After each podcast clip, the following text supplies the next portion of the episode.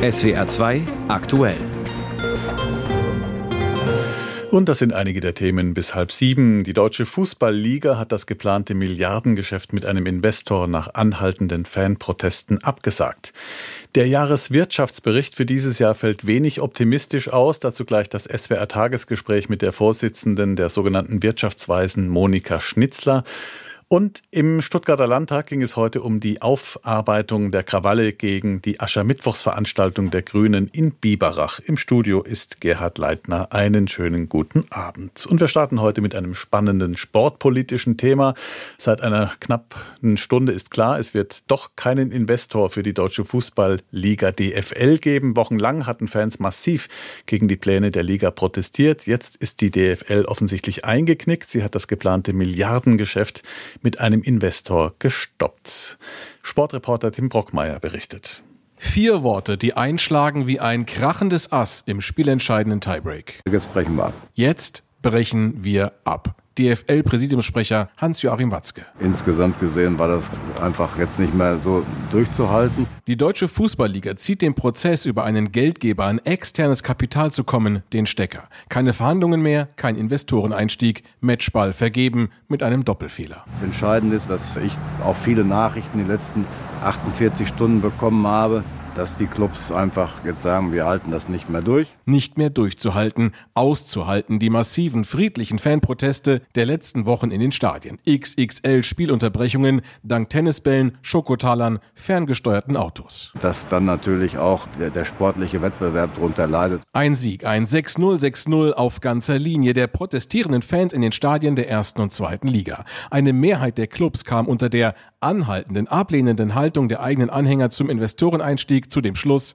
dass jetzt Schluss sein muss mit dem Thema. Das ist letztendlich auch Demokratie, wenn man das Gefühl hat, dass die Mehrheit des Ligaverbandes nicht mehr dahinter steht. So Watzke. Und entsprechend entschied das DFL-Präsidium auf seiner außerordentlichen Sitzung einstimmig, den Prozess nicht weiter zu verfolgen. Eine erfolgreiche Fortführung scheint in Anbetracht der aktuellen Entwicklungen nicht mehr möglich. Zu einem geordneten Spielbetrieb zurückzukehren, muss jetzt das vorrangige Ziel der DFL sein, hieß es in einer Mitteilung. Offen ist, wie es jetzt weitergeht. Wir müssen jetzt einfach ein ganz, wir müssen mal ganz neu anfangen. Grundsätzlich herrscht bei den Bundesligisten nämlich nach wie vor die Meinung, dass Geld benötigt wird, um vor allem die internationale Wettbewerbsfähigkeit der Bundesliga weiter zu gewährleisten. Wo das jetzt herkommen soll, will die DFL in den kommenden Wochen mit den Clubs besprechen.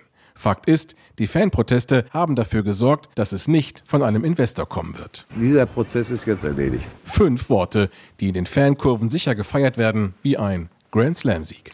Die Deutsche Fußballliga hat ein geplantes Milliardengeschäft mit einem Investor abgesagt. Aus der Sportredaktion war das Tim Brockmeier.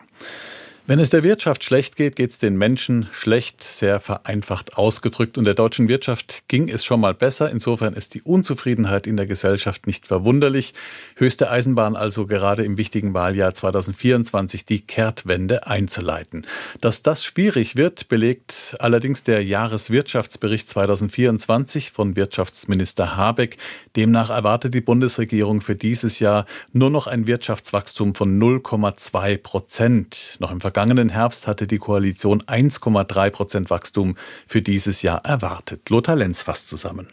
Der Wirtschaftsaufschwung, den Bundeskanzler Scholz als Folge der klimafreundlichen Transformation angekündigt hatte, er bleibt bis auf weiteres eine Wunschvorstellung. Tatsächlich erwartet die Koalition auch für die nächsten Jahre keine durchgreifende Belebung der Konjunktur. Denn Deutschland fehlen Fachkräfte, Energie ist weiterhin teuer und auch die Schwäche der chinesischen Volkswirtschaft trifft die Bundesrepublik als Exportland. Bundeswirtschaftsminister Habeck und Finanzminister Lindner sind sich einig, dass es konkrete Hilfen braucht für die deutschen Unternehmen. Bei den Details und der Finanzierung eines Förderprogramms aber könnten die beiden kaum weiter auseinanderliegen. Während der grüne Wirtschaftsminister staatliche Investitionsprogramme mit neuen Schulden finanzieren will, fordert FDP-Chef Lindner weniger Bürokratie und Steuersenkungen für die Betriebe. Das Wirtschaftswachstum ist auch entscheidend für die Steuereinnahmen des Staates. Bleibt die Konjunktur schwach, steht Bund und Ländern weniger Geld für ihre Aufgaben zur Verfügung. Schlechte wirtschaftliche Ausgangslage also für dieses Jahr. Über die Gründe und wie sich die Lage verbessern ließe, darum geht es heute im SWR Tagesgespräch mit Monika Schnitzer, der Vorsitzenden des Sachverständigenrates Wirtschaft, der sogenannten Wirtschaftsweisen. Frau Schnitzer, überrascht hat Sie der Jahreswirtschaftsbericht heute wohl nicht, oder etwa doch? Nein, nicht wirklich. Wir hatten schon im Herbst, als wir unser Gutachten vorgelegt hatten, für dieses Jahr nur mit einem Wachstum von 0,7 Prozent gerechnet. Jetzt äh, kam das Bundesverfassungsgerichtsurteil noch dazu. Das heißt, es fallen Ausgaben weg. Ähm, überhaupt entwickelt sich der Konsum nicht so vorteilhaft. Die Menschen sind auch unsicher. Die halten ihr Geld noch zusammen. Also insofern keine überraschende äh, Entwicklung. Wirtschaftsminister Habeck will die Wirtschaft mit einem Reformbooster nach vorne bringen. Besonders im Fokus stehen dabei die Eindämmung des Arbeitskräftemangels, Bürokratieabbau und bessere Rahmenbedingungen für Investitionen. Kommt das nicht viel zu spät? Es ist nie zu spät. Es ist nur wichtig, dass es jetzt endlich kommt. An der Stelle Wachstumschancengesetz zum Beispiel ist ganz zentral, dass das jetzt dann auch wirklich kommt. Äh, momentan liegt es ja am Bundesrat, der verhindert, dass das ähm, verabschiedet wird. Da wird noch viel äh, gemosert. Ähm, das wäre jetzt wirklich ganz zentral. Auch um ein Signal zu geben, man darf gar nicht unterschätzen, wie wichtig die Psychologie ist, um ein Signal zu geben, es geht was voran, es kommen jetzt Maßnahmen, die für die Unternehmen wirklich hilfreich sind. Ist es sinnvoll, dass die Unionsparteien als Bremser dastehen? Nein, tatsächlich ist das reine Oppositionspolitik äh, in der Sache. Haben Sie keine wirklich guten Argumente. Momentan geht es Ihnen um die Bauern, denen dann doch die Dieselsubvention erhalten bleiben soll. Das ist rückwärtsgewandt und ist wirklich die falsche Schlacht, die da geschlagen wird. Die Unternehmen beklagen ja auch zu hohe steuerliche Belastungen. Wäre es da nicht wichtig, jetzt für mehr Entlastung zu sorgen in dieser Situation?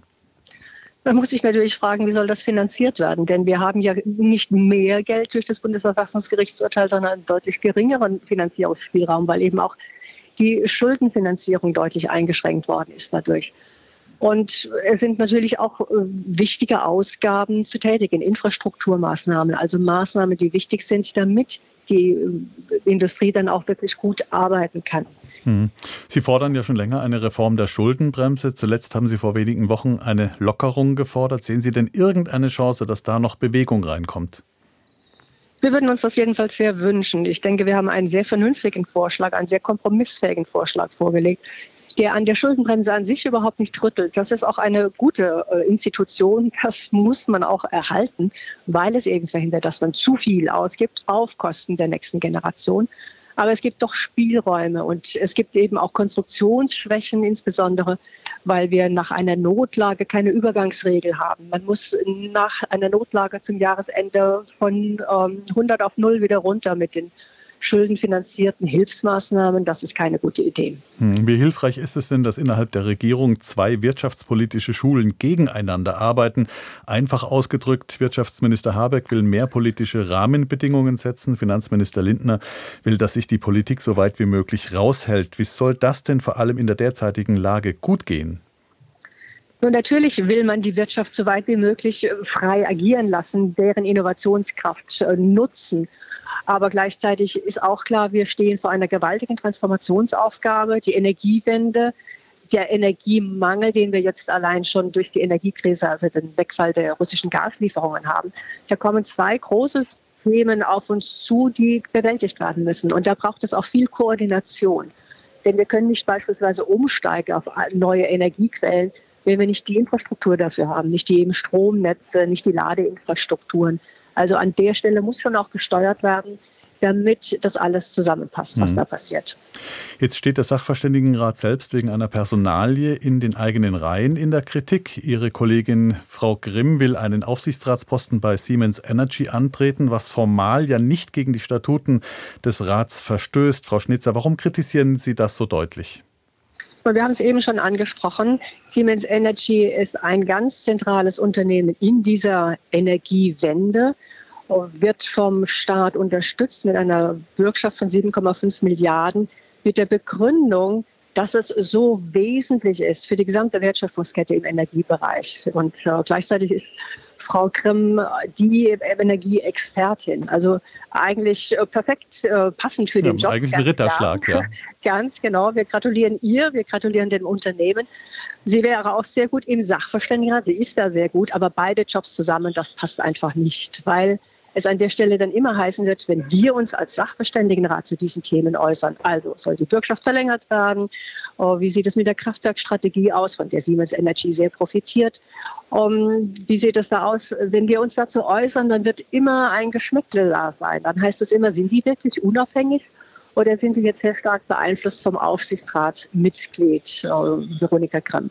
Das würden wir gerne vermeiden. Ich glaube, das äh, wäre ein riesiger Reputationsschaden für den Sachverständigenrat. Und was machen Sie, wenn Frau Grimm den Posten annimmt? Muss sie dann den Sachverständigenrat verlassen?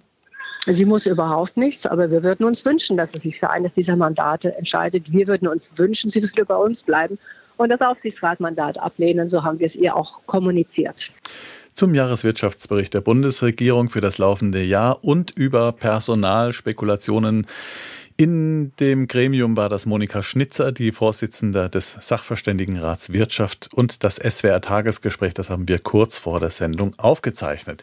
Und das eben angesprochene Wachstumschancengesetz muss heute Abend in den Vermittlungsausschuss von Bundestag und Bundesrat, der versucht im Streit über dieses und weitere Gesetzesvorhaben der Bundesregierung eine Einigung zu finden. In diesen Minuten geht es im Vermittlungsausschuss los und weitere Informationen hat Lissi Kaufmann.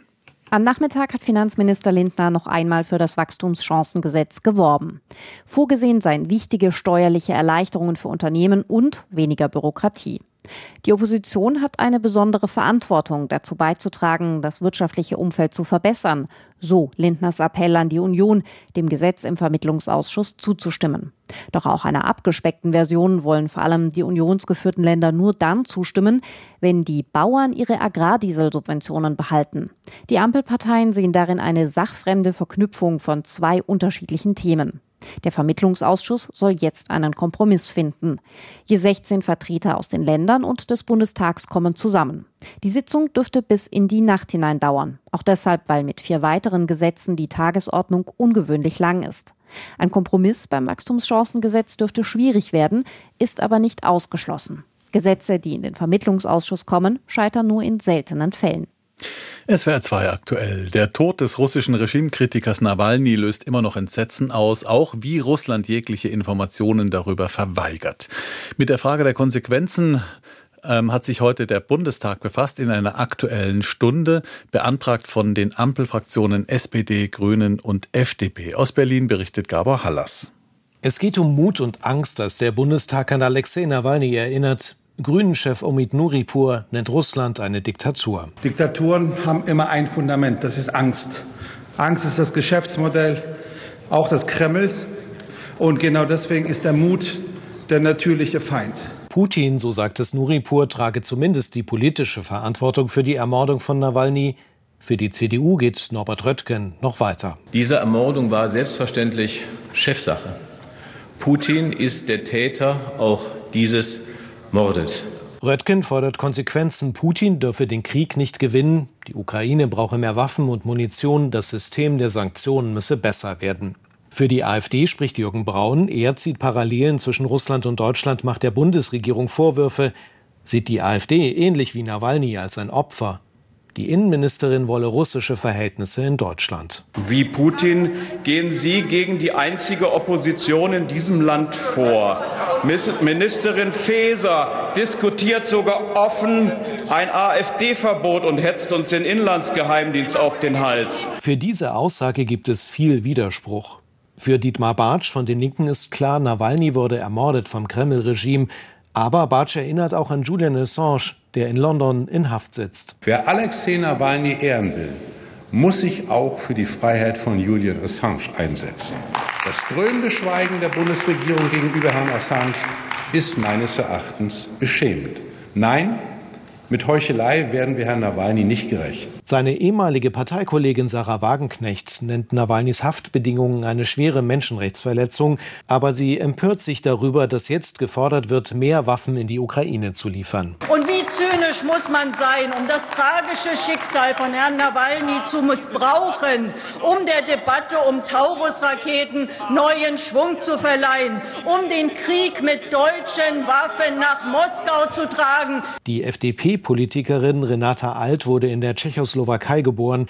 Sie sagt, sie habe im ehemaligen Ostblock nie die Hoffnung aufgegeben, in Freiheit zu leben und richtet sich direkt an die Menschen in Russland. Verliert nicht die Hoffnung, gebt nicht auf, Russland wird frei sein. Und wie Alexei Nawalny gesagt hat, не сдавайтесь, Россия будет свободной. Auf der Tribüne sitzt die Mutter von Wladimir Karamusa. Ihr Sohn wurde in Russland zu 25 Jahren Arbeitslager verurteilt.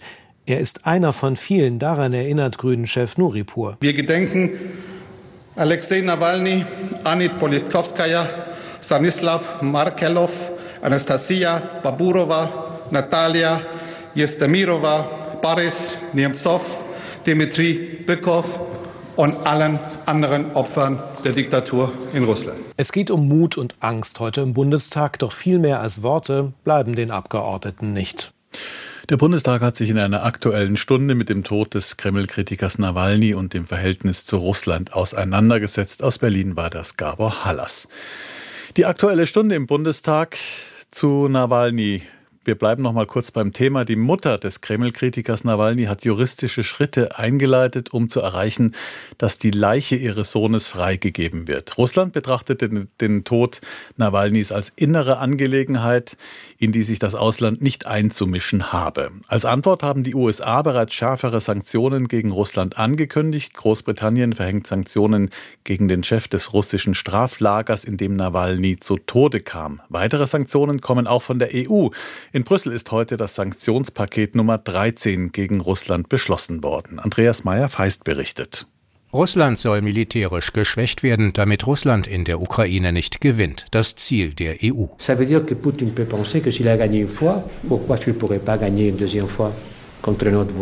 Wenn Russland gewinnt, wird die Ukraine zu einem Marionettenstaat wie Belarus, dann steht Putin vor den EU-Grenzen. Warum sollte er dann nicht glauben, er könne ein weiteres Mal gewinnen?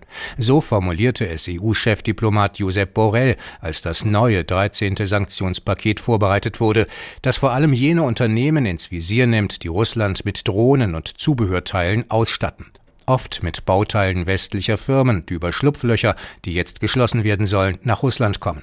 An diese Unternehmen dürfen aus der EU keine Komponenten mehr beliefert werden, wenn sie auch nur im entferntesten militärisch nutzbar sind. Sanktioniert werden Firmen unter anderem aus China und der Türkei, die Teile des russischen Beschaffungsnetzwerkes sein sollen. EU-Kommissionschefin Ursula von der Leyen erklärte, mit Strafmaßnahmen gegen mittlerweile 2000 Personen und Unternehmen werde der Druck auf den Kreml noch einmal verstärkt. Schon die bisherigen Sanktionen hätten ihre Wirkung nicht verfehlt, erklärten EU-Vertreter heute. Russland habe inzwischen einen Waffenmangel. Weil westliche Bauteile fehlen, könnten Systeme nicht gebaut und alte nicht repariert werden. Dass nun auch chinesische Unternehmen in den Fokus geraten, ist neu. Überlegungen dazu gab es schon lange, aber die EU hatte bisher gezögert, aus Rücksicht auf die Wirtschaftsbeziehungen. Das änderte sich erst, als klar wurde, wie eng die Achse Moskau-Peking bei der Umgehung von EU-Sanktionen ist. Mit dem 13. Sanktionspaket gegen Russland sollen große Schlupflöcher gestopft werden, die nach Ansicht der EU andere Länder nur allzu gerne genutzt haben, um gut zu verdienen. Dass die Sanktionen wirken, betonen EU-Vertreter mehr denn je. Und sie verweisen auch auf die Geschlossenheit, die Europa dabei an den Tag legt und die vor zwei Jahren noch nicht unbedingt zu erwarten war. Also, die EU und mehrere westliche Staaten wollen die Sanktionen gegen Russland nach dem Tod von Nawalny verschärfen, aber sind sie wirklich eine geeignete Waffe, um das Putin-Regime in die Knie zu zwingen? Unsere Brüssel-Korrespondentin Sabrina Fitz ko kommentiert. Bei der Werbung heißt es, die Hälfte bringt nichts, man weiß nur nicht welche. Ähnlich verhält es sich mit Sanktionen. Auch bei diesem Mittel ist es schwer zu messen, was Russland tatsächlich schadet und was verpufft, aber es gibt Anhaltspunkte. Wirtschaftsforscher kommen zu unterschiedlichen Ergebnissen. So konnte Russland sein Gas und Öl in andere Länder verkaufen, der Schaden hielt sich in Grenzen. Dagegen wird den Eliten das Leben in Moskau deutlich schwerer gemacht. Zwar kann man Luxustaschen auch in Peking kaufen, aber das ist vielleicht nicht so schick wie in München. Der erhoffte Aufstand gegen Putin wurde dadurch zwar nicht ausgelöst, aber die Oligarchen und Putin-Freunde sind zunehmend in Russland isoliert. Die Geldanlage wird schwieriger. Das neue Sanktionspaket zielt jetzt vor allem darauf, Russland militärisch zu schwächen und verbietet Geschäfte mit Waren, die man auch für militärische Zwecke nutzen kann. Bislang gab es immer wieder Geschichten, wie diese Sanktionen umgangen wurden, Waschmaschinen, aus denen Computerchips ausgebaut wurden Ukrainische Soldaten haben russische Waffen gefunden, die nahezu so viel amerikanische Software enthielten wie ein Tesla. Man darf Sanktionen also nicht nur verhängen, man muss auch dafür sorgen, dass sie eingehalten werden, und das ist in einer globalisierten Welt gar nicht so einfach. Viele Möglichkeiten hat die Gemeinschaft nicht, Putin für seinen Angriff zur Rechenschaft zu ziehen, aber es sind doch inzwischen einige. Gegen ihn liegt ein Haftbefehl wegen eines Kriegsverbrechens vor, damit droht ihm in 123 Ländern die Verhaftung. Sanktionen gehören eben auch dazu. Die Klagen, dass man damit mehr der heimischen Wirtschaft schadet als dem Feind, sind inzwischen kaum mehr zu hören. Das liegt vor allem daran, dass rasch Ersatz für die Energieversorgung gefunden wurde. Tatsache ist aber auch, dass Putin nach zwei Jahren Ukraine-Krieg nicht geschwächt wirkt. Es ist also ein stumpfes Schwert, mit dem die EU nun zum 13. Mal zugestochen hat, aber es ist besser als keins. Die vielen Schläge werden auch im Kreml zu spüren sein. Und was wäre die Alternative? Es ist schwer vorstellbar, dass der Westen Milliarden für seine Verteidigung gegen Russland ausgibt und russische Politiker munter in Europa Urlaub machen. Sanktionen sind eines der wenigen diplomatischen Mittel, die der Westen in der Hand hat. Er sollte sie nicht weggeben. Die Gemeinschaft will jedenfalls nicht aufgeben. Das 14. Sanktionspaket ist schon in Arbeit.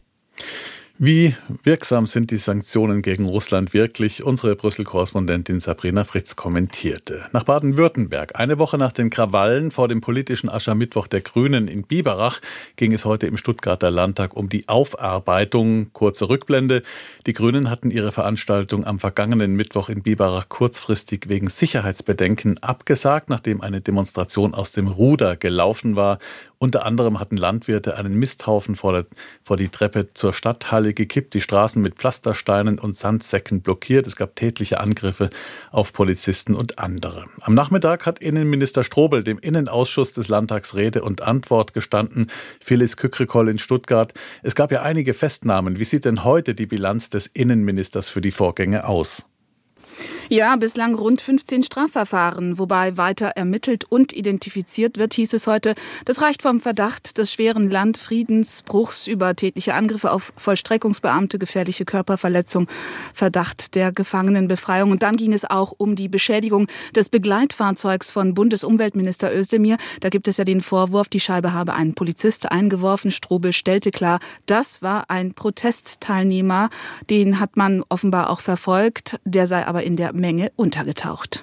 Weiß man denn jetzt genauer, wer hinter diesen Krawallen stand? Es war offenbar eine Mischung aus wütenden Landwirten, wobei auch erwähnt wurde, dass zahlreiche Traktoren aus dem bayerischen Raum dokumentiert wurden, die gar nicht ortskundig waren, aber auch einzelne Akteure aus dem Spektrum der Reichsbürger und der Querdenkenbewegung. Selbstverwalter habe man registriert. Feststeht, man habe schon im Vorfeld in einschlägigen Telegram-Kanälen Aufrufe gelesen, die eben zur Anreise zum politischen Aschermittwoch der Grünen in Biberach aufgerufen haben, aber eben nicht mehr als sonst. Innenminister Strobel von der CDU hat betont, dass es eben kein homogenes Bild ergibt, dem man, bei dem man einfach sagen könnte, die waren es. In jedem Fall aber hat Strobel mehrfach betont, wie aggressiv, hasserfüllt und gewaltbereit die Protestierenden waren. Eine neue Dimension sei das gewesen, so Strobel, die man bisher so auch bei den Bauernprotesten, die es ja schon gab, nicht erlebt habe, auch wenn auch dort vereinzelt Demonstranten aus dem extremen Spektrum anwesend gewesen sein. Es war ja immerhin eine Veranstaltung der Partei des Ministerpräsidenten. Kann man in der Analyse feststellen, ob die Sicherheitsmaßnahmen in Biberach ausreichend waren? Ja, hinterher sei man immer klüger, hat Innenminister Strobel gesagt. Aber er hat auch gesagt, die Polizei sei gut aufgestellt gewesen. Auch der zuständige Polizeipräsident Weber aus dem äh, Polizeipräsidium Ulm sagte, die Polizei sei konzeptionell, kräftemäßig so aufgestellt gewesen, dass man die Veranstaltung aus Sicht der Polizei hätte stattfinden lassen können. Allerdings habe der Ministerpräsident eben einen Anruf von den Veranstaltern selbst bekommen, als er etwa vier Kilometer vor der Veranstaltung mit seinem Fahrzeug wartete, dass die Zufahrt nicht passierbar sei und man die Veranstaltung absagen müsse. Es ging ein bisschen hin und her, weshalb äh, die Veranstaltung letzten Endes abgesagt werden musste. Die Polizei bestand darauf, sie habe das äh, durchführen lassen können. Der Vorfall in Biberach geht ja weit über einen normalen Protest hinaus, zumal keine Demonstration angemeldet war. Wie ist denn die politische Aufarbeitung der Krawalle? Wie haben sich denn die Parteien dazu positioniert? Alle Parteien im Landtag haben die Krawalle scharf verurteilt. Die AfD hat aber immer wieder versucht, auch äh, das auf die Störungen ihrer eigenen Veranstaltungen zu übertragen und wollte das Thema eigentlich kapern, war damit aber nicht erfolgreich, ja da ihre Veranstaltungen äh, nicht abgebrochen werden mussten. Das war jeweils auch die Antwort. Aber ganz zufrieden war waren die Abgeordneten nicht mit der Darstellung der Polizei. Man habe alles im Griff gehabt. Das Ganze wird sich auch noch mal im Geheimgremium des Parlaments, dem parlamentarischen Kontrollgremium, niederschlagen. Auch dort werden Beamte aus dem Landesamt für Verfassungsschutz noch mal auf die Fragen der Parlamentarier eingehen, dann aber eben unter Ausschluss der Öffentlichkeit. Die Krawalle von Biberach heute Thema im Innenausschuss des baden-württembergischen Landtags. Ein Bericht von Phyllis Kückrekoll. Soweit SWR 2 aktuell.